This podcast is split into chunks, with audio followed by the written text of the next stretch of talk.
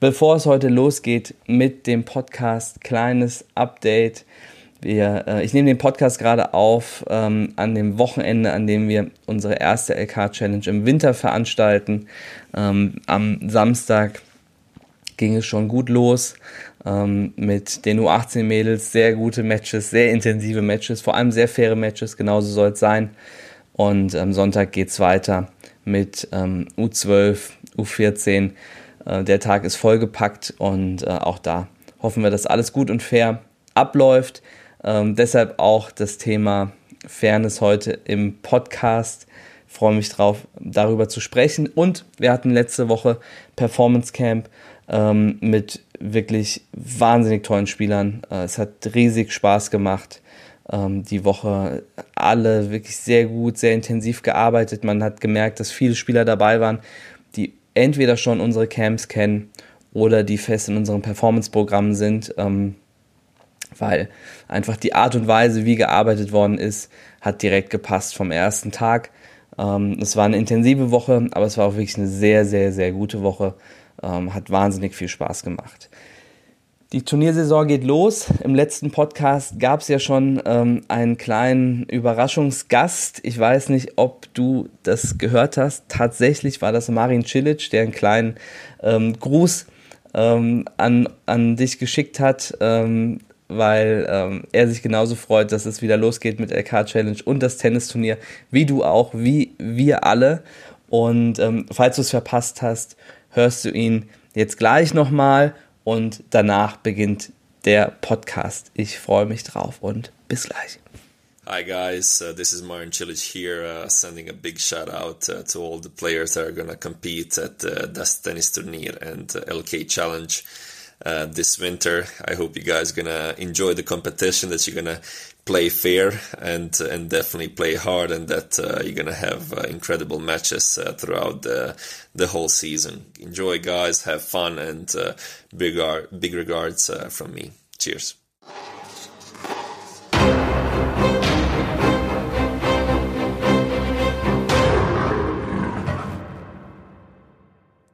Hey Champ, das ist der Tennis Nation Podcast. Und es ist großartig, dass du wieder dabei bist. Ähm, heute geht es um ein Thema, das, glaube ich, vor allem jetzt bei der anstehenden Winterturniersaison extrem wichtig ist, dass dir wahrscheinlich viel begegnen wird, zu dem du dir vielleicht auch schon einige Gedanken gemacht hast. Ähm, und zwar geht es um das Thema Fair Play. Und ähm, die Situation kennst du vielleicht, man steht so in der Halle vielleicht bei einem Turnier oder auch draußen bei den Medenspielen und schaut sich so um und man sieht, dass auf ähm, allen Plätzen irgendwie diskutiert wird und ähm, der eine unterstellt dem anderen, dass er ähm, irgendwie einen Ball ausgegeben hat oder so ähm, und es wird sehr, sehr hitzig und man hat so den Gedanken, naja, bin ich eigentlich der einzige Spieler, der irgendwie noch fair spielt?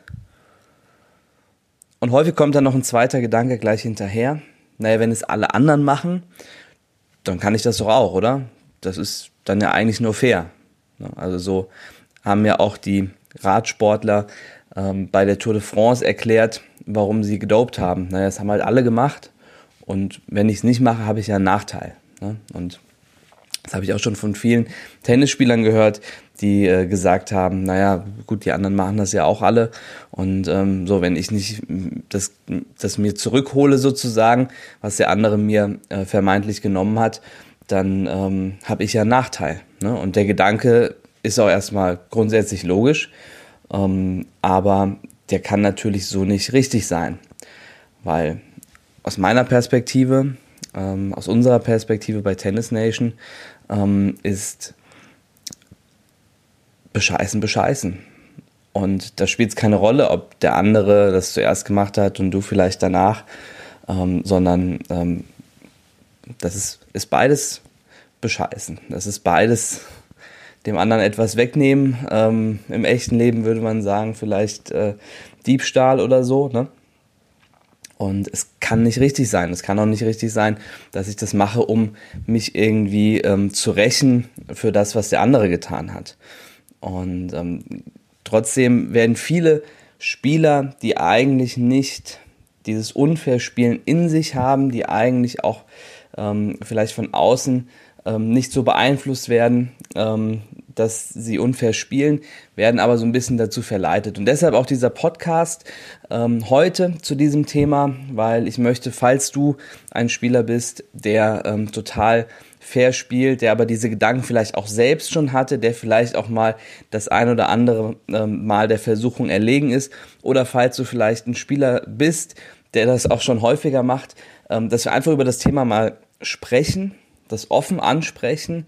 Wir kennen das bei den Turnieren, ähm, die wir veranstalten, LK Challenge, das Tennisturnier, ähm, muss man sagen, gibt es leider kaum ein, ähm, ein Turnier, das ohne Diskussion vonstatten geht. Und gleichzeitig muss man auch sagen, dass die allermeisten Spiele ähm, wiederum äh, vonstatten gehen, ohne dass wir angesprochen werden müssen. Ähm, und meistens funktioniert es gut, aber natürlich ist es immer sehr emotional, es ist immer sehr viel los, wenn es Spiele gibt, ähm, bei denen Diskussionen stattfinden. Und weil es eben ein Thema ist, das, glaube ich, einfach eigentlich letztendlich bei allen irgendwie für Frustration sorgt, ähm, bei den Spielern eigentlich auf beiden Seiten, ne? weil derjenige, der sich beschissen fühlt oder äh, ne, also vom anderen sozusagen betrogen fühlt, der fühlt sich natürlich nicht gut. Derjenige, der es selbst gemacht hat, ähm, der kriegt irgendwann ein schlechtes Image. Also du kennst bestimmt auch einige Spieler ähm, so in, in deinen Altersklassen, äh, in denen du spielst, bei denen du genau weißt oder bei denen sich auch andere Spieler schon erzählen, naja, wenn du gegen den oder sie spielst, dann ähm, musst du dich darauf gefasst machen, ähm, dass es nicht fair abläuft. Also das ist ja auch nicht wirklich befriedigend, äh, wenn man irgendwie damit konfrontiert wird und als unfairer Spieler gehalten wird. Und das sage ich auch ganz ehrlich aus Turnierveranstalterperspektive von uns. Ähm, uns frustriert es auch wahnsinnig, wenn ähm, Spiele einfach nicht fair ablaufen. Ähm, wenn wir sehen, dass ähm, die Spieler vom Platz kommen und keiner irgendwie wirklich happy mit der Situation ist. Äh, weil wir finden, das ist eigentlich nicht der Grund, warum wir das alle machen, ähm, warum wir Freude haben, die Turniere zu veranstalten, warum äh, du als Spieler zu den Turnieren kommen möchtest. Ähm, das ist ja nicht, weil wir irgendwie alle unzufrieden nach Hause gehen wollen, sondern einfach, weil wir super Matches haben und sehen und spielen wollen, die uns weiterbringen, die uns weiterentwickeln, die uns helfen, ähm, nach vorne zu kommen. Aber ähm, nicht, weil wir uns irgendwie ähm, Frustration abholen wollen. Die Frage ist, wenn du jetzt ein Spieler bist, der grundsätzlich fair ist, aber vielleicht auch wenn du jemand bist, der schon das ein oder andere Mal diese Linie überschritten hat. Ich will das jetzt auch grundsätzlich nicht, äh, äh, nicht verurteilen, sondern einfach erstmal drüber sprechen. Ähm, ist die Frage, woher kommt das eigentlich? Also warum machen Spieler das überhaupt? Ne? Und wie entwickelt sich das manchmal eben auch weiter? Und der erste Punkt ist, man kommt damit durch. Ne? Man hat irgendwie so eine Situation, der Ball, man ist sich nicht ganz sicher, hat er noch die Linie gekratzt oder nicht. Ne? Und ähm, man gibt den halt aus. Ne? Und der andere sagt nichts. Okay, gut. Ne? Hat ja funktioniert, bin ich ja damit durchgekommen. Beim nächsten Mal habe ich vielleicht gesehen, dass er noch die Linie gekratzt hat. Ich gebe ihn trotzdem aus. Okay, hat wieder funktioniert. Super, Punkt für mich. Kann ich ja wieder weiter damit machen. Und diese, diese Linie, diese Fair-Play-Linie, die jeder ja auch für sich individuell hat, jeder begreift ja was anderes als fair oder als nicht fair, ne? Ähm, die vielleicht erstmal da war, dass ich sage, okay, wenn ein Ball aus ist, gebe ich ihn aus und wenn er drin ist, spielen wir weiter die verschiebt sich dann immer weiter, so von Mal zu Mal. Ne? Erst war, war ich mir nicht ganz sicher, dann war der Ball vielleicht noch drauf, dann hat er, dann war er vielleicht voll auf der Linie drauf und beim nächsten Mal gebe ich einen Ball aus, der war drei, Meter, drei Zentimeter vor der Linie. Ne?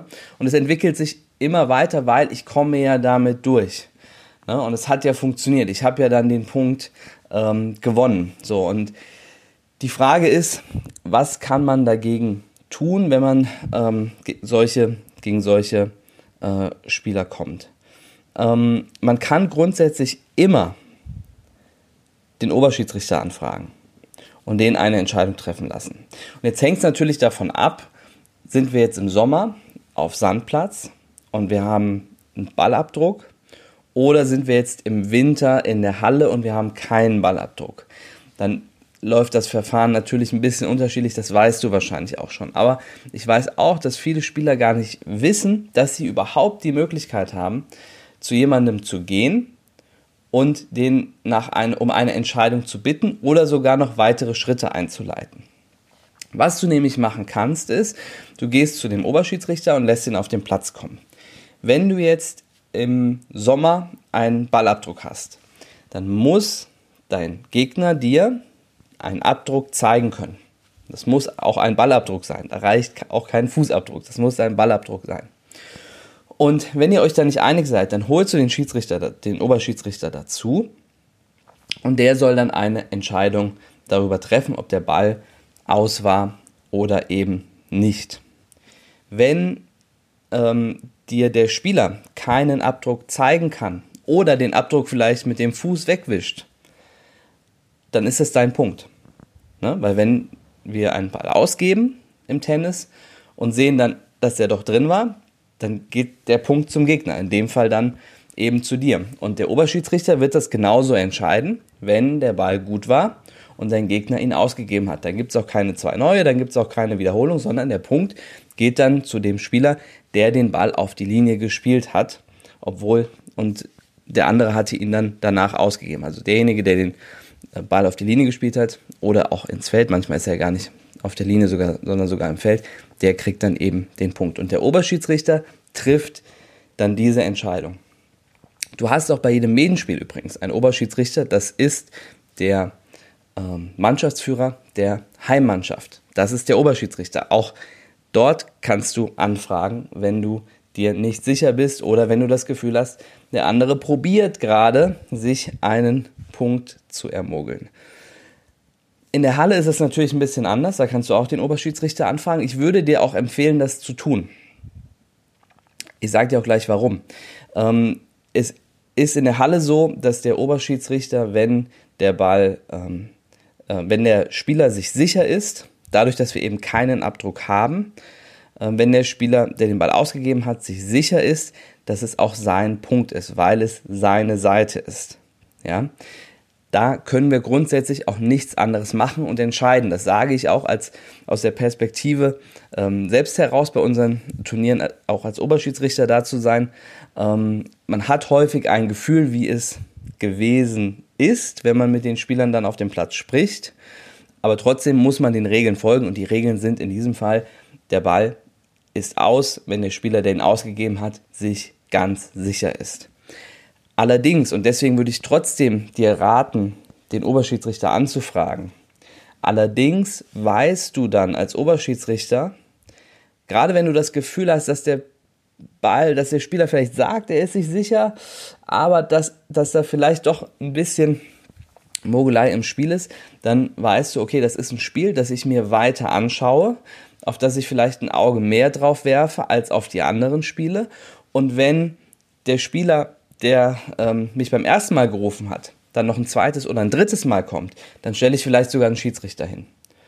Und deshalb ist es als Spieler immer gut, zum Oberschiedsrichter zu kommen und zwar auch frühzeitig zu kommen und diese Situation klären zu lassen im Zweifel auch selbst aktiv nach einem Schiedsrichter zu fragen. Aber das würde ich jetzt nicht nach der ersten Situation, sondern vielleicht, wenn das zwei, drei, vier Mal vorgekommen ist, ähm, dann würde ich auch nach einem Schiedsrichter fragen.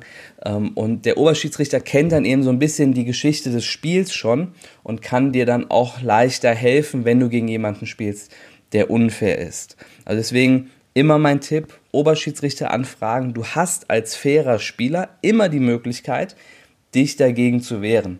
Auch wenn in der Halle gerade der ein oder andere Punkt dann vielleicht mal weggeht, kann ich dir auch sagen, auch aus eigener Erfahrung, dass wenn es dann zu dem Punkt kommt, an dem der Oberschiedsrichter sagt, okay, wir stellen jetzt hier einen Schiedsrichter auf den Platz, dass dann in der Regel der Spieler, der vorher beschissen hat, unsicherer wird.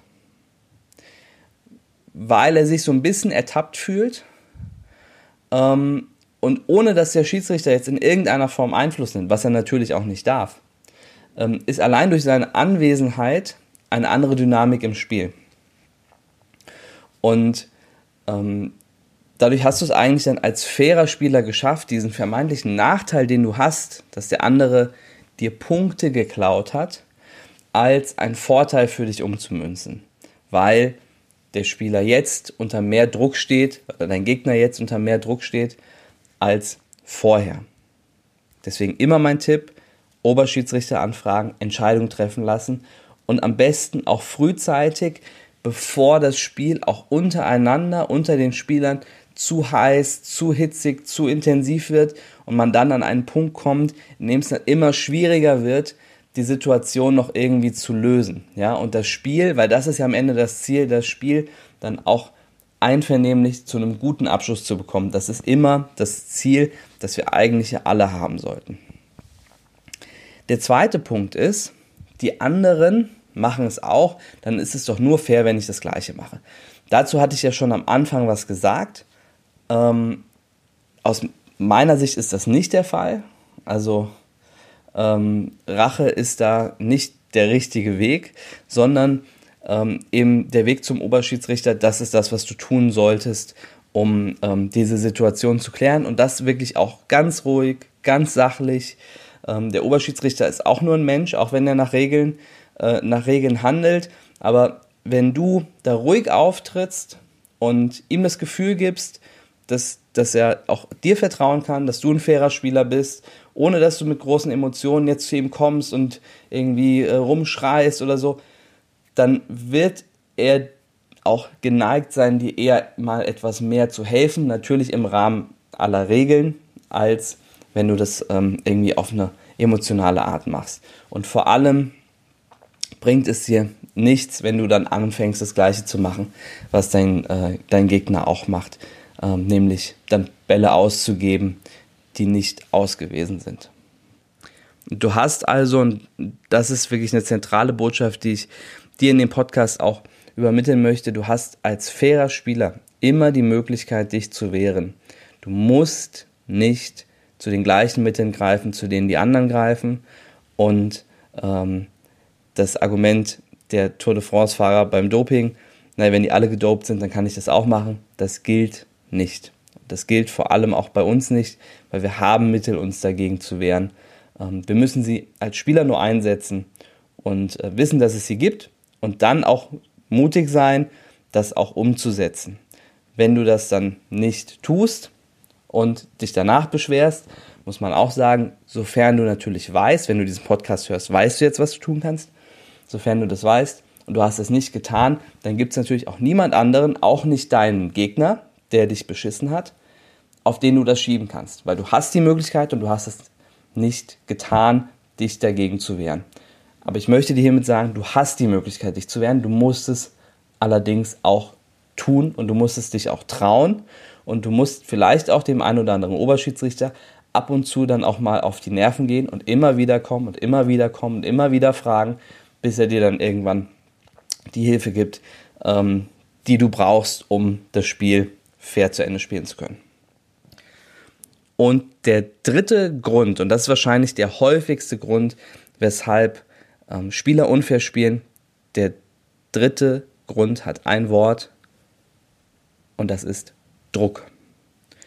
Druck ist der größte Grund, die größte Motivation, äh, warum Spieler unfair spielen. Ich bin fest überzeugt, dass 98 bis 99 Prozent aller Spieler, die anfangen mit Tennis, die ehrgeizig sind, die weiterkommen wollen, nicht unfair spielen. Die spielen fair. Die sehen vielleicht bei anderen, dass sie nicht fair spielen und lassen sich dazu verleiten. Ähm, die merken vielleicht, man kommt damit durch und lassen sich dazu verleiten. Aber bei den meisten ist es so, dass sie Druck bekommen von außen. Und vielleicht gibt es ein bis zwei Prozent der Spieler, die mit ähm, irgendetwas geboren werden, äh, was, sie, was sie dazu verleitet, unfairer zu sein ähm, und, ähm, und sich von Anfang an diesen unfairen Vorteil zu nehmen einfach. Aber meistens ist es in irgendeiner Form, haben sie es in irgendeiner Form kennengelernt, gesehen oder eben sie sind, werden durch Druck so ein bisschen dazu gebracht, es zu tun. Druck kommt in der Regel aus dem Umfeld. Trainer, Eltern, andere Mannschaftskollegen, Freunde, mit denen du zusammen Tennis spielst, Spieler, du wirst das kennen, unterhalten sich über die verschiedensten Dinge, über alle möglichen Sachen, LKs, Ranglistenpositionen, wie hast du gestern beim Medienspiel gespielt und, und, und. Alles Sachen, die in der Welt der Spieler dann auch wahnsinnig wichtig ist in dem Moment. Du willst dann gut sein, du willst die Ergebnisse haben, du willst, dass deine Eltern zufrieden sind, dass dein Trainer mit dir zufrieden ist. Und dann sagst du, okay, komm, ist jetzt ein wichtiger Punkt, der Ball war nicht aus, ich gebe ihn trotzdem aus. Wir sind in der Halle, der andere kann eh nichts machen. Und wenn du vielleicht jemand bist, der im Umfeld der Spieler äh, unterwegs ist, als Trainer, als Coach, als Elternteil, ähm, dann kann ich sagen, dass dieser Druck häufig auch, der kann manchmal explizit sein, also er kann sein, dass man ganz eindeutig gesagt bekommt, hier, du musst gewinnen, sonst bist du nicht gut. Du musst gewinnen, ähm, sonst kriegst du ähm, dies nicht oder das nicht oder gibt nicht mehr Training, wenn du nicht gewinnst. Das gibt's, ganz klar. Häufiger ist es allerdings, dass es implizit passiert. Also dass jemand nicht direkt das, das direkt so sagt, aber mit seinem Handeln dir dieses Gefühl gibt, dass du nur gut bist, wenn du gewinnst. Ja? Ähm, ich mache mal ein ganz harmloses Beispiel dazu. Du kommst vom Platz. Der Platz war vielleicht nicht einsehbar für deine Eltern oder für deinen Trainer, wer auch immer dich begleitet hat. Du kommst vom Platz und die erste Frage ist, und hast du gewonnen? wenn das die erste Frage ist, wenn du vom Platz kommst und du bist, du hast ein heißes emotionales Spiel gehabt, ähm, du hast Drucksituationen gehabt auf dem Platz, du bist patschnass geschwitzt, dein Herz schlägt schnell, äh, du bist noch extrem aufgeregt und die erste Frage ist, hast du gewonnen oder nicht, dann weißt du, okay, Gewinnen ist hier wichtig für diese Person, die diese Frage gestellt hat. Ähm, und auch wenn er das vielleicht nicht so gesagt hat, ne? irgendwie du bist nicht gut, wenn du nicht gewinnst, hat er es irgendwie damit dann doch gesagt, weil er hat nicht gefragt, hey, wie geht's dir? Wie fühlst du dich? Ja? Ähm, oder wie, wie, wie war es? Wie, wie hast du gespielt? Wie warst du so drauf? Ja? Sondern die erste Frage war, und hast du gewonnen? Ja? Und durch solche, durch solche Dinge, und dessen muss man sich ganz bewusst sein, wenn man im Umfeld der Spieler ist, durch solche Dinge entsteht am Ende auch Druck. Und von den handelnden Personen, die um die Spieler herum, herum sind, will das niemand so richtig wissen und niemand auch so richtig wahrhaben. Aber genau so ist es. Ja? Dadurch kann echt Druck entstehen und daraus können unfaire Spieler resultieren und keiner aus dem Umfeld weiß genau warum, weil wir haben ja alle gesagt, gewinnen ist nicht so wichtig. Ja, das wurde vielleicht explizit so gesagt, aber implizit wurde was ganz anderes vermittelt. Und das ist das, was bei dem Spieler ankommt. Ja, wir sind ja alle emotionale Wesen. Und ähm, wenn mir jemand das Gefühl gibt, dass Gewinnen wichtig ist, auch wenn das vielleicht nicht explizit sagt, dann wird das immer für mich tiefer drin sein, als es jemand jetzt in mein, einfach intellektuell in mein Hirn spricht und sagt, naja, Gewinnen ist nicht so wichtig. Ne? Wenn die gleiche Person mir aber ein anderes Gefühl gibt, wird es immer stärker sein. Und das verleitet Spieler dazu, unfair zu sein, unfair zu werden. Dazu eine kleine Geschichte.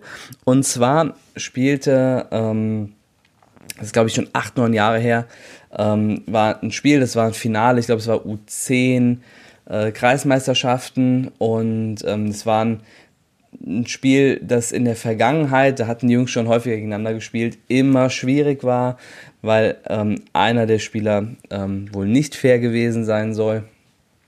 Ähm, und es war auch immer sehr, sehr knapp, sehr enge Matches. Und ähm, die spielten dann eben gegeneinander und die Turnierleitung hatte dann schon gleich gesagt, wir starten das direkt mit dem Schiedsrichter. Und tatsächlich war ich irgendwie da, um ähm, eigene Spieler zu betreuen und wurde dann angesprochen, ob ich dann die Schiedsrichter machen könnte. Dann habe ich gesagt, naja, okay, komm, das mache ich.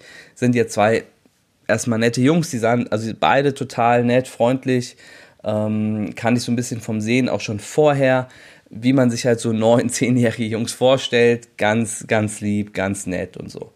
Dann gehen wir auf den Platz, die spielen sich ein und schon relativ früh hat dann ein Spieler versucht, häufiger mal ähm, Bälle auszugeben, die drin waren. Und was das Erstaunliche war, dass dieser Junge, der neben dem Platz ganz lieb, ganz nett war, dass der auf einmal einen ganz anderen Blick hatte. Und der Blick war wirklich böse. Ich kann es gar nicht anders sagen. Der Blick war wirklich böse. Und ähm, ich habe ihn dann immer korrigiert, jedes Mal, ähm, seinem Gegner dann entsprechend den Punkt gegeben. Jedes Mal, wenn er äh, einen Ball ausgegeben hat, ähm, der gut war, habe ich ihn da überstimmt. Und ähm, er hat es dann irgendwann weniger gemacht, aber selbst, ich glaube, das Spiel ist am Ende 6-1, 6-0, 6-0, 6-1 für diesen Spieler ausgegangen. Ähm, aber selbst im zweiten Satz bei 3-0, 4-0, 5-0 hat er das noch probiert, immer mal wieder Bälle auszugeben. Und ich habe ihn jedes Mal dann wieder überstimmt, wenn ich mir sicher war, dass der Ball gut gewesen ist. Ähm, und es gab eigentlich gar keinen Grund mehr dafür, weil so sein Gegner war sehr, war dann schon sehr deprimiert. Man hat schon gesehen, er hat sich innerlich ein bisschen aufgegeben und trotzdem hat dieser Spieler immer noch Bälle ausgegeben, die gut waren. Ja. Und ich habe dann ähm, mit seinem mit seinem Vater dann irgendwie kurz danach ähm, gesprochen. Ich glaube dann bei den Bezirksmeisterschaften oder so. Und bei dem Jungen war es so, dass der in dem Sommer da also im, in ein Jahr davor noch ähm, irgendwie, ich glaube, ähm, Dritter oder Vierter bei den Kreismeisterschaften gewesen ist. Und dann ein halbes Jahr später hatte die Kreismeisterschaften gewonnen ähm, und ist dann auch Bezirksmeister geworden und war bei den Hessenmeisterschaften im Finale und hat da dann verloren. Also von ein halbes Jahr vorher, dritter, vierter Platz bei den Kreismeisterschaften zu Vize-Hessenmeister in einem halben Jahr. So, also ist echt gut vorangekommen, kann man sagen. Und dann habe ich mit dem Vater gesprochen und habe gesagt, hey, ist ja total cool, ne? was, dein, was dein Sohn da hingelegt hat in der letzten Zeit. Ich habe nur, nur so ein bisschen die Ergebnisse gesehen. Und dann sagt er, ja, im Finale hat er nicht gut gespielt, das muss er gewinnen.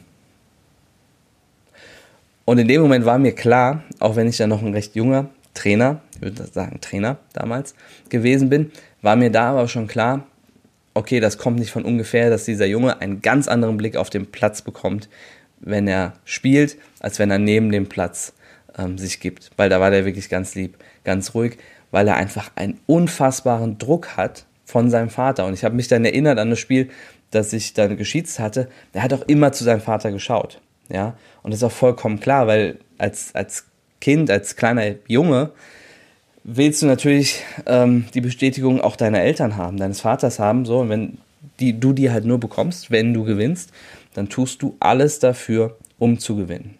Und dazu war er bereit. Und das ist ein Beispiel, sicherlich ein extremes Beispiel ähm, dafür, dass es in der Regel von außen kommt, dass der Junge, ich bin mir sicher, der ist nicht so auf die Welt gekommen, ähm, dass er von sich aus unfair ist, sondern das ist dadurch, dass, dass von außen Druck und Erwartungshaltung gekommen ist, ähm, hat sich das dahin entwickelt. Leider, muss man sagen. Wirklich leider. Weil das Ergebnis, und ich hole es jetzt wieder so ein bisschen in das Allgemeine rein, das Ergebnis ist, dass diese Spieler Ergebnisse, LKs oder Ranglistenpositionen holen, die sie eigentlich nie wirklich verdient haben. Weil sie sich Spiele ähm, oder Punkte, Spiele, Sätze, Matches ähm, er, er gaunert. Aus meiner Sicht ist es bescheißen, nichts anderes. Ähm, dass, sie, dass sie sich diese Ergebnisse auf eine unfaire Art geholt haben und nicht wirklich verdient haben. Und dann gucken sie auf die nächste Rangliste oder wenn die, nächsten, wenn die LKs neu berechnet werden oder ähm, gucken sich ihre Pokale an und denken, hey, super, das habe ich geschafft, aber eigentlich haben sie es vielleicht nicht wirklich geschafft. Ne? Eigentlich haben sie es geschafft, weil sie sich einen unfairen Vorteil genommen haben. Aber nicht, weil sie sich, sich das wirklich verdient haben.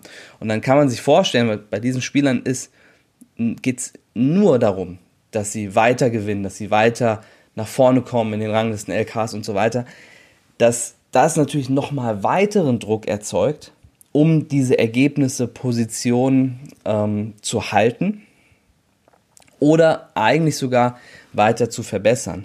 So, dadurch wird dann auch das Bescheißen nicht weniger, sondern das wird eher mehr. Und diese Spieler vergessen dann dabei, dass sie die Ergebnisse auch ganz anders holen können, indem sie einfach besser werden, weiter an sich arbeiten, in jedem Training Gas geben, schauen, was sie aus den Matches lernen können, um weiterzukommen. Und dann passiert das ja ganz von alleine, dass die Ergebnisse einfach nachziehen, wenn die Entwicklung positiv ist. Und das vergessen diese Spieler, weil sie so konzentriert darauf sind und so viel Druck auch verspüren von außen und selbst sich machen, dass sie unbedingt die nächsten Ergebnisse holen wollen oder holen müssen, dass sie unbedingt, ähm, dass sie, dass sie unbedingt ihre Rangliste weiter verbessern wollen, dass sie, dass sie vergessen, dass es auch einfach dadurch geht, dass du einfach selbst besser wirst. Ja, und irgendwann kommst du ja an einen Punkt, ja, der ist natürlich erst sehr weit entfernt, ab einem wirklich sehr hohen Niveau im aktiven Bereich. Da hast du dann Schiedsrichter. Ja, so, selbst wenn du es bis dahin irgendwie mit deiner Mogelei geschafft hast, spätestens da ist das dann, ist das Ganze dann vorbei. Ne? Und wenn du dann Energie darauf verschwendet hast, irgendwie diese Ergebnisse zu holen, ja, egal was es kostet, und du hättest und du hast diese Energie nicht daran eingesetzt, dass du dich verbesserst, dass du dich fragst, was du noch besser machen kannst nach deinen Matches, dann bist du nicht so gut gerade, wie du eigentlich hättest sein können. Vielleicht sogar hättest sein müssen. Und spätestens dann ist das Ganze vorbei. Und viele dieser Spieler, vielleicht kennst du das auch schon, vielleicht wirst du es aber auch erst in den nächsten Jahren sehen, viele dieser Spieler hören dann irgendwann auf, weil sie diese eigenen Erwartungen dann nicht mehr erfüllen können. Und das Bescheißen wird immer mehr und irgendwann hilft es dann nicht mehr. Irgendwann reicht es nicht mehr, um weiterzukommen. Irgendwann ist Schluss. Und wenn diese Spieler das feststellen, dann hören viele von ihnen auf. Und wenn du der Spieler bist, der sein, seine Energie nicht darauf verwendet, unfair zu spielen, Siege zu holen, egal wie, sondern deine Energie daran gibst, dass du morgen besserer Spieler bist als heute. Übernächste Woche besser als nächste Woche. Dann kannst du derjenige sein, der genau an diesen Spielern vorbeizieht. Weil die gucken nur auf das nächste, was vor ihnen liegt. Und wenn du den weiten Blick hast und weißt, dass wenn du an, dich arbeit, an dir arbeitest, du irgendwann an ihnen vorbeiziehst und es ist vielleicht in einem halben Jahr, vielleicht in einem Jahr, vielleicht auch erst in drei oder in fünf oder in acht Jahren, dann wirst du da am Ende auch hinkommen. Das wirst du am Ende schaffen. Und deshalb lohnt es sich überhaupt nicht, diesen Weg einzuschlagen, Siege zu holen, dadurch, dass ich Bälle ausgebe oder dass ich falsch zähle oder was nicht alles möglich ist. Es lohnt sich am Ende nicht. Konzentriere dich drauf, dass du besser wirst, dass du weiterkommst und alles andere kommt von alleine. Weil die Spieler, die das machen, die bescheißen sich am Ende selbst. Weil sie eben Ergebnisse holen, Ranglistenpositionen holen, LKs holen, die sie eigentlich nie verdient haben. Und die eigentlich nicht dem entsprechen, wo sie als Spieler stehen. Und wenn du das verstehst, dass eigentlich, dass du, dass du nicht sauer sein solltest auf diese Spieler, die das machen, dass du nicht wütend sein solltest, dass du dich nicht, dass du nicht traurig sein solltest, wenn du deshalb mal ein Spiel verlierst, sondern dass du eigentlich weißt, okay, du, du bist derjenige, der das macht, du bist auf dem falschen Weg und ich bin auf dem richtigen. Eigentlich müsste, müssen dir die Spieler leid tun, die das nötig haben. Und ich bin mir sicher, du hast es nicht nötig. Und wenn du schon mal dazu verleitet worden bist, das auch zu machen, dann hoffe ich, dass dir dieser Podcast ein bisschen dabei geholfen hat, in eine andere Richtung zu denken und das hoffentlich sein zu lassen. Weil sonst machst du genau das Gleiche wie die anderen. Du bescheißt dich am Ende selbst. und das bringt dir nichts und das bringt langfristig dir nur Frustration und nicht die Freude am, an deiner Entwicklung und an den Ergebnissen, die du dann am Ende langfristig auch holen kannst. Spiel fair, spiel gut und schau, dass du jeden Tag, jedes Training, jedes Match nutzt, um besser zu werden.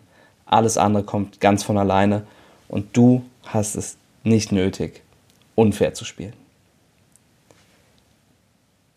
Das war ja schon wieder der Tennis Nation Podcast für diese Woche. Ähm, ich hoffe, dass du ähm, was mitnehmen konntest zum Thema Fair Play für die Turniersaison die jetzt im Winter ansteht. Ähm, unsere Turniere bis Mitte November sind schon online. Die kannst du da finden. LK Challenges und das erste, das Tennisturnier. Demnächst gehen auch noch alle weiteren Turniere online, die wir dieses Jahr noch machen werden. Es werden insgesamt in der Wintersaison 20 sein. LK Challenge ist für Jugendliche, ähm, das Tennisturnier für U8 bis U14 und ähm, Erwachsenen LK Challenges natürlich auch. Also, wenn du dich noch nicht angemeldet hast, dann geh entweder äh, in das HTO, Hessen Tennis Online System, oder bei MyBigPoint rein, melde dich an, sichere dir deinen Platz und wir freuen uns, dich bei den Turnieren begrüßen zu dürfen. Wenn du in der Rhein-Main-Region wohnst und irgendwie das Gefühl hast, hm, für den Winter muss ich noch ein bisschen mehr machen oder dir gefällt einfach das, was wir hier tun, die Art und Weise, ähm, wie wir unser Training aufbauen ähm, und wie bei uns gearbeitet wird, ähm, und du möchtest es einfach mal ausprobieren und vielleicht sehen, ob ähm, ein anderer Weg oder eine andere Ergänzung dir nochmal für dein Training weiterhelfen kann, dann schreib uns eine Mail an hallo at tennis-nation.de. Schreib in den äh, Betreff Performance-Programm rein und dann melden wir uns äh, bei dir und ähm, vereinbaren einfach erstmal ein ganz unverbindliches Gespräch, bei dem wir sehen, wo du stehst, wie du aktuell trainierst und ob es überhaupt die Möglichkeit gibt, dich da zu unterstützen und wenn ja, schauen wir uns da einen möglichen Weg an. Also, dann schreib uns eine Mail, wenn du das gerne möchtest und für die Turniere einfach anmelden und wir hören uns nächste Woche wieder im Podcast. Ich freue mich drauf. Bis dann.